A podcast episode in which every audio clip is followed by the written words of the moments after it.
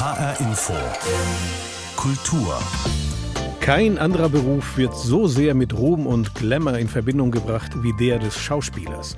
Von den ungefähr 15.000 Schauspielerinnen und Schauspielern in Deutschland leben aber viele in prekären Verhältnissen. Als Schauspieler oder Schauspielerin ist man abhängig von den Engagements und die lassen sich oft an den Fingern einer Hand abzählen. 60 Prozent der Schauspieler verdienen unter 20.000 Euro pro Jahr. In der Konsequenz heißt das, man muss sich mit Nebenjobs seinen Lebensunterhalt verdienen und mit wenig Geld im Monat auskommen. Und dennoch, so Heinrich Schafmeister, gehört dieser Beruf zu den schönsten der Welt. Naja, das ist immer dieser Widerspruch, in dem wir leben. Ich sage ja, ein anderer Spruch ist auch, Applaus wärmt die Seele, macht aber nicht den Kühlschrank voll. Also wenn man auf der Bühne steht und man sieht zum Beispiel beim Applaus in die, in die Augen der Leute, wenn man 3300 glückliche Menschen sieht, da merkt man einfach, dass man einen Beruf ausübt, der nun wirklich Sinn macht. Heinrich Schafmeister ist selbst Schauspieler und tritt zurzeit bei den Bad Hersfelder Festspielen auf. Wir sprechen mit ihm über diesen Beruf, den Schauspieler. Ein weiterer Programmpunkt, der Büchercheck. Heute der Roman Die Nickelboys. HR Infokultur. Mein Name ist Pablo Diaz. Schauspieler wie Ulrich Tukur, Veronika Ferres oder Iris Berben sind Publikumslieblinge. Wenn sie für einen Film engagiert werden, dann können sie davon richtig gut leben. Laut Schätzungen zahlen Produktionsfirmen Gagen von bis zu 20.000 Euro. Pro Drehtag, wohlgemerkt.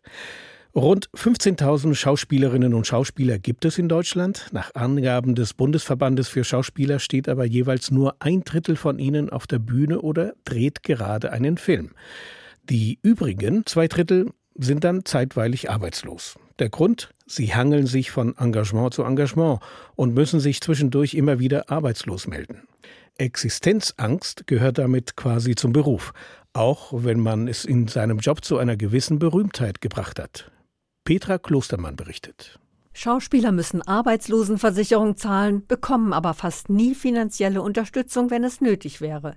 Heinrich Schafmeister, derzeit in Bad Hersfeld in dem Musical Funny Girl auf der Bühne, erklärt, warum das so ist. Wir sind keine Selbstständigen, sondern Angestellte, aber immer befristet. Und wer immer befristet arbeitet, kann nicht wie Normalbeschäftigte in der sogenannten Rahmenfrist diese 360 Tage zusammenkriegen. Unmöglich.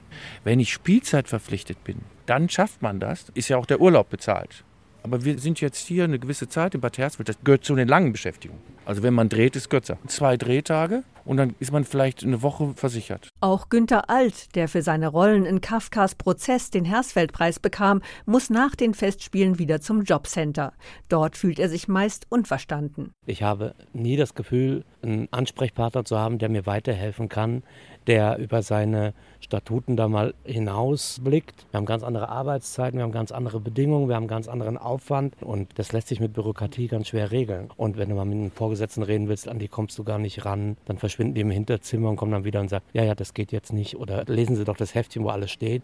Das, man wird schon ziemlich dumm gehalten manchmal, habe ich das Gefühl, damit man brav ist. Zwischen den Schauspielengagements hält er sich mit schlecht bezahlten Nebenjobs über Wasser. Also ich habe letztes Jahr so zur Weihnachtszeit immer ganz nett, da machst du ein paar Lesungen, dann gehst du da einmal und singst ein Lied, da kriegst du 2,50 Euro für und das ist ja auch so, die Leute denken, das ist keine Arbeit. Die wollen ja alle, dass du schön singst oder schöne Geschichten vorliest, aber denken, äh, mit 20 Euro, lesen kann er ja, singen kann er auch, habe ich ja schon gehört, ja. Es werden dir Engagements angeboten, die so schlecht bezahlt sind, dass du sagen musst, ich kann das gar nicht machen, weil ich muss ja auch irgendwie leben. Und es gibt immer leider noch jemand, der es noch für noch weniger macht. In diesem Song singt Günther Alt quasi über sich selbst. Ich hab kein Haus, ich hab auch kein Schloss. Mein Konto auf der Bank ist auch nicht sehr groß, jedoch von einem hab ich viel. Ich hab Sexappeal. Der Schauspieler Günther Alt, obwohl preislich ausgezeichnet, muss er wahrscheinlich nach seinem Engagement bei den Bad Hersfelder Festspielen wieder zum Jobcenter, um sich arbeitslos zu melden. Wenn man sich die Situation von solchen Schauspielern wie Günther Alt vor Augen führt, dann mutet das etwas merkwürdig an. Normalerweise verbindet man ja mit dem Beruf Schauspieler oder Schauspielerin Ruhm und Glamour. Und nicht Jobcenter oder Arbeitslosigkeit. Warum ist die Situation der Schauspieler ökonomisch gesehen so schwierig? Liegt es daran, dass Schauspieler gewerkschaftlich nicht so gut organisiert sind? Oder am Beruf selbst, weil man ja als Einzelperson engagiert wird? Diese Fragen habe ich an den Schauspieler Heinrich Schafmeister gerichtet. Er tritt zurzeit ebenfalls in Bad Hersfeld auf, und zwar beim Musical Funny Girl. Gut, also es gibt, glaube ich, kaum einen Beruf, von dem man verzerrtere Vorstellungen hat als vom Schauspielberuf. Also was viele Leute nicht wissen, wir sind keine Selbstständigen, wir sind aber auch keine Festangestellten, sondern die Schauspieler, und zwar alle, sind wir immer nur angestellt auf Zeit. Und zwar auf mehr oder weniger kurze Zeit. Mhm. Das heißt, das längste, was wir kennen, sind Spielzeitverpflichtungen. Das heißt, wir sind für eine oder zwei Spielzeiten an einem Theater beschäftigt. Längeres kennen wir gar nicht. Und das bedeutet natürlich immer, dass wir ständige, sage ich jetzt mal, Sorge haben müssen, dass wir noch Arbeit haben, denn uns muss man nicht kündigen, muss, uns muss man einfach nicht verlängern, wenn wir am Theater sind. Die meisten Schauspieler leben aber so oder so davon, dass sie nicht mal Spielzeit verpflichtet sind, sondern dass sie von Stück zu Stück, also von Rolle zu Rolle neu engagiert werden. Und das bedeutet natürlich, dass wir äh, zwischendurch sehr viele Lücken haben. Und obwohl wir sozialversicherungspflichtig sind, also wir zahlen ein in die Krankenpflege, Renten- und Arbeitslosenversicherung, heißt das dennoch, dass wir sehr viele Lücken haben. Und wenn wir den Schutz brauchen, also wenn wir die Rente brauchen oder wenn wir Arbeitslosengeld brauchen, dann ist nichts da für uns. Sie sind ja zurzeit engagiert in Bad Hersfeld bei den Festspielen. Ja. Sie spielen beim Musical mit. Inwieweit helfen Ihnen solche Sommerfestspiele, die Spielpausen, sagen wir mal, bei Theater- oder Fernsehproduktionen zu überbrücken? Naja, also man kann ja sagen, Spielpause, also für uns Schauspieler ist immer Pause. Also wir müssen immer gucken, dass wir immer was kriegen. Und so ist also auch, jetzt haben so ein äh, Sommerfestspiele teilzunehmen. Das bedeutet immerhin, dass man doch für zwei, drei Monate eine Beschäftigung hat, in der man doch hoffentlich einiges verdient. Und das ist natürlich erstmal schon mal gut. Wenn man das nicht hätte, wäre schon mal wieder eine Jobmöglichkeit weniger. Also das, es geht jetzt gar nicht mal um Sommer und nicht um Pause, weil im Grunde genommen sind wir ja wirklich, hangeln wir ja von Rolle zu Rolle. Bieten solche Sommerfestspiele auch eine Chance, um sich bekannter zu machen oder wird man nur engagiert, wenn man schon bekannt ist? Naja, das eine und das andere. Also äh, man wird engagiert, weil man bekannt ist und andere wiederum können sich auch damit bekannt machen. Das ist ja nun letztendlich bei allen Rollen der Fall. Oder aber man hat auch die Chance, dann durch die Rolle bekannt zu werden. Das ist natürlich, wenn man dreht und im Film und Fernsehen vorkommt, die Chance ist größer weil natürlich immer, wenn man Theater spielt, bleibt das ja, sage ich mal, jetzt auf den Ort beschränkt. Also ich würde mal behaupten, dass viele Leute oder viele Normalbürger Theaterstars weniger kennt als Film- und Fernsehstars. Das heißt, ein Engagement für eine Fernsehrolle ist natürlich sehr gut, um den Bekanntheitsgrad von einem zu erhöhen. Ja, ja, das, das auf jeden Fall. Würden Sie sagen, solche Engagements bei den Sommerfestspielen oder bei Festspielen generell beinhalten auch gewisse Fallstricke? Äh, ja, Fallstricke, das würde ich jetzt nicht sagen. Alle Jobs äh, beinhalten Fallstricke. Wenn man schlecht abschließt, hat man immer ein Problem. Wir müssen jetzt hier bei Sommerfestspielen, wir müssen natürlich auch gucken, dass wir Übernachtungen haben. Also wir müssen sehen, wir müssen für Übernachtung, also die meisten Schauspielerinnen und Schauspieler oder Musicaldarsteller müssen gucken, dass sie in dem Ort unterkommen und dass sie das auch bezahlen können. Hm. Weil das ist das eine. Das andere, was äh, wirklich eine Anregung wäre, was ich für alle Sommerfestspiele, sag ich mal, raten würde, was zum Beispiel ganz schwierig ist in unserem Beruf, ist ja die Vereinbarkeit von Familie und Beruf. Also das ist ja für viele Berufe schwer, aber in unserem ganz besonders, weil wir ganz unregelmäßige, ungewöhnliche Arbeitszeiten haben und immer auch noch woanders. Also ich sage jetzt mal hier in Bad Hersfeld als Beispiel, hier sind, ich weiß nicht, wie viele engagiert sind. In meinem, allein in meinem Stück sind 27. Es sind also jetzt hier sehr viel saisonal arbeitende Künstlerinnen und Künstler und es gibt mindestens 20 Kinder. Es ist natürlich besonders hart für Mütter oder Väter, dann sagen zu müssen, ja, äh, ich kann mit dir nicht in die Sommerferien fahren, weil ich bin in Mayen oder ich bin in Bad Vilbel oder ich bin in Ettlingen oder ich bin, ich weiß nicht, eben äh, in Bad Hersfeld und muss dort spielen. Dankenswerterweise werden ja solche Festspiele auch finanziert von äh, Land und, glaube ich, so vom Bund und so weiter und so fort, von Städten. Es wäre ganz gut, wenn man dabei sagen würde, auch, man würde noch ein bisschen Geld draufgeben und vielleicht für eine Betreuung auch für Kinder. Dann wäre es ja genau umgekehrt. Dann würden sich die Kinder vielleicht auch freuen, dass sie in, der Nähe ihrer Eltern sind, ihrer Mutter oder ihres Vaters und dort wir, ein tolles Ferienlager haben. Ich hatte am Anfang gefragt, Diese Bedingungen, unter denen Schauspieler arbeiten, liegt das auch daran, dass sie gewerkschaftlich nicht so gut organisiert sind? Naja, vor 2006 waren wir gewerkschaftlich nicht organisiert als Schauspieler und seit 2006 gibt es eine wirksame Schauspielgewerkschaft. Äh, das ist unser Bundesverband Schauspiel. Mhm. wo ich schon seit 13 Jahren im Vorstand bin.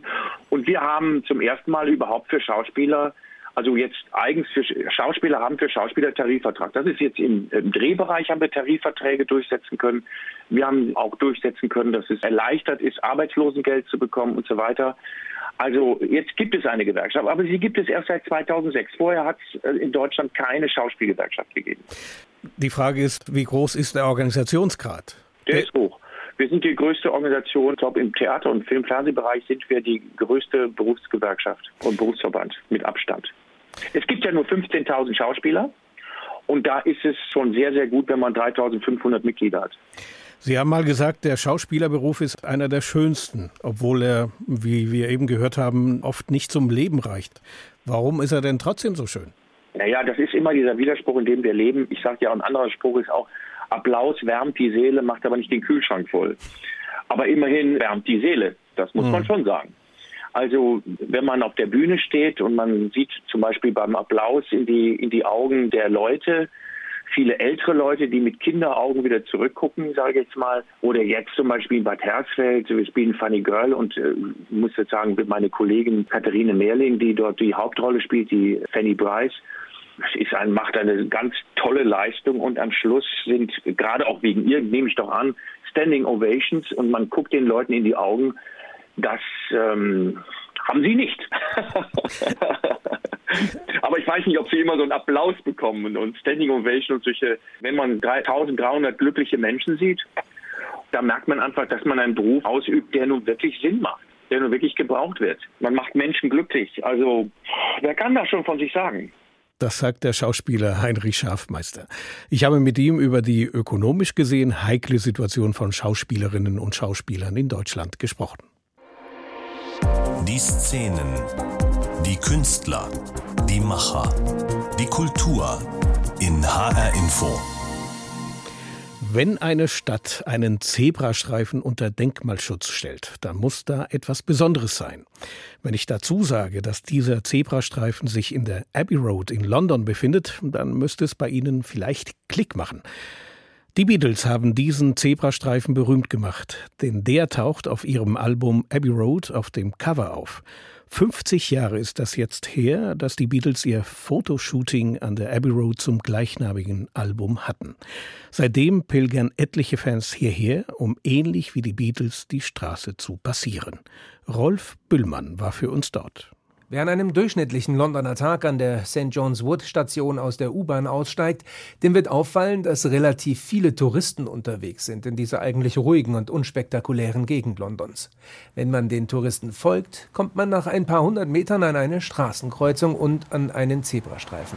Aber nicht an irgendeinen Zebrastreifen an irgendeiner Straße. Nein. This is Abbey Road. Abbey, Abbey Road. Abbey Road. Abbey Road, the Beatles. Abbey Road. Wir stehen auf der Abbey Road, auf der Straße, an der das legendäre Tonstudio liegt, in dem die Beatles 190 ihrer 210 Songs aufgenommen haben und auch ihr letztes Album, das ebenfalls Abbey Road heißt. Und für die Puristen unter uns, von denen es beim Thema Beatles ja viele gibt, stimmt, das Album Let It Be ist nach Abbey Road erschienen, aber es wurde zum großen Teil vor Abbey Road eingespielt. Also ist Abbey Road tatsächlich das letzte Album der Beatles. Es ist vor allem das mit dem berühmtesten Cover. Das Foto von John, Paul, George und Ringo, die hintereinander über den Zebrastreifen an der Abbey Road gehen, ist genau hier entstanden, wie Führer den Touristen erklären. The photograph was taken by a man called Ian Macmillan. We're standing on a step ladder in the middle of the road, just about here, looking in that direction down Abbey Road. Mitten auf der Straße habe der Fotograf Ian Macmillan damals auf einer Leiter gestanden, um das Foto zu machen. Paul McCartney hatte ursprünglich mit dem Gedanken gespielt, das Album Everest zu nennen, weil einer der Toningenieure eine Zigarettenmarke rauchte, auf deren Packung der Mount Everest zu sehen war. Für das Albumcover war schon geplant, die Beatles in den Himalaya zu fliegen, um sie dort zu fotografieren. Doch die Zeit drängte, schrieb McCartney später. Wir hingen im Zeitplan ziemlich hinterher und das Cover muss immer schon vor der Musik fertiggestellt sein. Also schnappten wir uns den Fotografen Ian Macmillan, gaben ihm 30 Minuten Zeit und liefen auf der Kreuzung hin und her. Und genau das tun die Touristen jetzt auch. Sie laufen auf der Kreuzung hin und her und stellen das berühmte Abbey Road Foto nach. Von Teenagergruppen aus Italien. Yeah, we took a picture here. Yeah, it worked. After a lot of attempts, it worked out. Yeah. die, wie Sie sagen, viele Versuche gebraucht haben, um das Foto zu kriegen, über ganze Familien, die sich wie die Orgelpfeifen mitten auf der Straße in Pose schmeißen, bis hin zu Reisegruppen aus den USA, die bereit sind, bis zum Äußersten zu gehen. Wir sind gerade dabei zu choreografieren, wie das klappen könnte. Ich glaube, man muss es einfach machen. Das Leben riskieren für das Foto, weißt du? Ganz so schlimm ist es dann Gott sei Dank doch nicht. Aber Tatsache ist, wer hier mit dem Auto unterwegs ist, muss damit rechnen, dass in der Abbey Road Menschen mitten auf dem Zebrastreifen stehen bleiben, um sich zu fotografieren. Die Reaktionen der Autofahrer variieren. Manche haben gar kein Problem damit. No problem at all. Andere sagen, was soll man tun? Es sind die Beatles. I, I don't mind. It's, it's, it's the Beatles, you know. It's, uh, it's okay. Und wieder andere sind genervt, weil sie die ganze Zeit aufgehalten werden. They're annoying. Always slowing down my traffic. Doch absehbar wird sich daran nichts ändern. Die Beatles bleiben ungebrochen populär. Die Abbey Road, die Studios dort und der Zebrastreifen ziehen Fans aus aller Welt an. Die Politik hat längst reagiert. Der Zebrastreifen steht seit 2010 unter Denkmalschutz. Vor 50 Jahren hatten die Beatles ihr Fotoshooting in der Abbey Road. Ein Beitrag von Rolf Bühlmann war das. Dass die USA ein Problem mit Rassismus haben, das wurde uns in den vergangenen Tagen wieder deutlich vor Augen geführt. Als in El Paso in Texas ein junger Mann Jagd auf vermutliche Mexikaner machte und 22 Menschen mit seinem Sturmgewehr erschoss. Der Mann hatte zuvor im Internet ein Pamphlet veröffentlicht, wo er sich gegen eine vermeintliche hispanische Invasion der USA aussprach. Aber Rassismus ist kein neues Phänomen in den Vereinigten Staaten von Amerika. Das belegt eindrucksvoll der US-amerikanische Schriftsteller Colson Whitehead mit seinem neuesten Roman. Die Nickel Boys heißt er. Colson Whitehead ist kein Unbekannter. Vor drei Jahren hat der 1969 geborene Autor für seinen Roman Underground Railroad die beiden wichtigsten Literaturpreise der USA erhalten, den Pulitzerpreis und den National Book Award. Auch sein jüngster Roman, Die Nickel Boys, sorgt für viel Aufsehen. HR2 Literaturredakteur Alf Menzer hat ihn gelesen. HR Info. Der Büchercheck.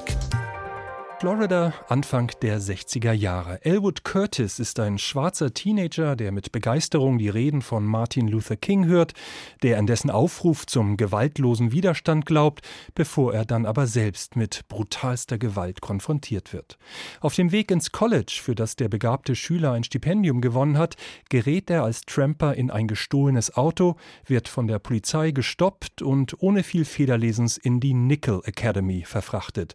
Eine Besserungsanstalt Anstalt, deren einziges Bildungsziel darin besteht, die jugendlichen Delinquenten zu brechen. Du sollst nicht lieben, denn man wird dich im Stich lassen. Du sollst nicht vertrauen, denn man wird dich verraten. Du sollst nicht aufbegehren, denn man wird dich Mores lehren. Die Nickel Academy ist eigentlich eine Folterinstitution, in der weiße und schwarze Jugendliche, streng voneinander getrennt, der brutalen Willkür des rassistischen und korrupten Aufsichtspersonals unterworfen sind. Wer hier überleben will, muss sich anpassen oder, und diesen Weg wählt Elwood, irgendwann die Flucht wagen mit ungewissem Ausgang. Wie es geschrieben ist. Dieser Roman ist harter Tobak. Zum einen deshalb, weil Whitehead die unvorstellbare Brutalität, die in der Nickel Academy herrscht, dadurch besonders eindringlich werden lässt, dass er sie immer wieder nur indirekt beschreibt, aber gerade damit in ihrer Unfassbarkeit darstellt. In der Zelle, in der man die Hiebe verabreichte, erblickte er eine blutige Matratze und ein nacktes Kopfkissen, übersät von den Abdrücken der Zähne, die die Jungs hineingeschlagen hatten. Außerdem macht Whitehead von Anfang an klar, dass sein Roman keine Geschichte aus einem fernen, fiktiven Land ist. Es ist gerade mal acht Jahre her, dass 2011 in Florida eine Besserungsanstalt geschlossen wurde und bei Grabungen auf dessen geheimen Friedhof Knochen entdeckt wurden, die auf massive Misshandlungen und sogar Exekutionen hinwiesen. Whitehead kommentiert diesen Fund zu Beginn seines Romans mit einem einzigen Satz. Mit einem Satz, der den zynischen Rassismus der US-amerikanischen Gegenwart lakonisch auf den Punkt bringt. Sogar als Tote machten die Jungs noch Ärger. Wie es gefällt. Die Nickel Boys ist ein Buch, das streckenweise schwer zu ertragen ist. Es liest sich mitunter wie ein Horrorroman und erzählt doch nur den Horror des alltäglichen Rassismus in den USA, der von den 60er Jahren bis heute vielleicht sein Gesicht, nicht aber seine Brutalität verändert hat. Es ist ein spannender, mitreißender und gut konstruierter Roman, ein Roman, der wütend macht, ein Roman, der einen nicht so schnell loslässt. Und das ist gut so. HR Info, der Büchercheck. Auch als Podcast zum Nachhören auf hrinforadio.de. Der Roman Die Nickel Boys von Colson Whitehead ist bei Hansa erschienen und kostet 23 Euro. Der überwiegende Teil der Bestattungen in Hessen sind Erdbestattungen. Das heißt, sie finden mit einem Sarg statt. Und jeder von uns weiß, wie ein Sarg in Deutschland aussieht. Es gibt Olivenholzsärge, Särge aus Esche, aus Eiche oder Tannen und anderen Holzarten. Die Formen dieser Särge ist auch bekannt. Rechteckig, manche mit Rundungen, andere mit Ecken. Das Sepulkralmuseum in Kassel zeigt ab diesen Samstag in einer neuen Sonderausstellung, dass solche Erdbestattungen auch ganz anders aussehen können. Am Beispiel des südlichen Ghana. Dort hat sich seit den 1950er Jahren eine weltweit einmalige Sepulkralkultur entwickelt. Wie die aussieht, das weiß HR-Inforeporter Michael Pschibiller. Auf den ersten Blick mag man es kaum glauben, dass diese Gebilde Särge sind. Da liegt eine etwa zwei Meter lange knallrote Chilischote. Daneben steht ein hölzerner Tiger oder die riesige Nachbildung eines Turnschuhs. Und doch ist es so, diese Skulpturen sind tatsächlich Särge, in denen Menschen bestattet werden, sagt Ulrike Neurath vom Museum für Sepulkralkultur in Kassel. Ja, das ist tatsächlich der Fall in Ghana und zwar in einer bestimmten Region im Süden des Landes. Dort hat sich die Kultur etabliert, in figürlichen Särgen bestattet zu werden. 28 dieser für europäische Maßstäbe höchst ungewöhnlichen Särge zeigt das auf Bestattungskultur spezialisierte Museum jetzt in seiner neuen Sonderausstellung. Auch ein Bus ist darunter, ein in Ghana sehr beliebtes Sargmotiv. Daran angelehnt trägt die Ausstellung den Titel Mit dem Linienbus ins Jenseits. Oft ist es so, dass die Sargform in Beziehung steht zu den Menschen, die darin bestattet werden, erklärt Gerold Eppler, der stellvertretende Museumsleiter.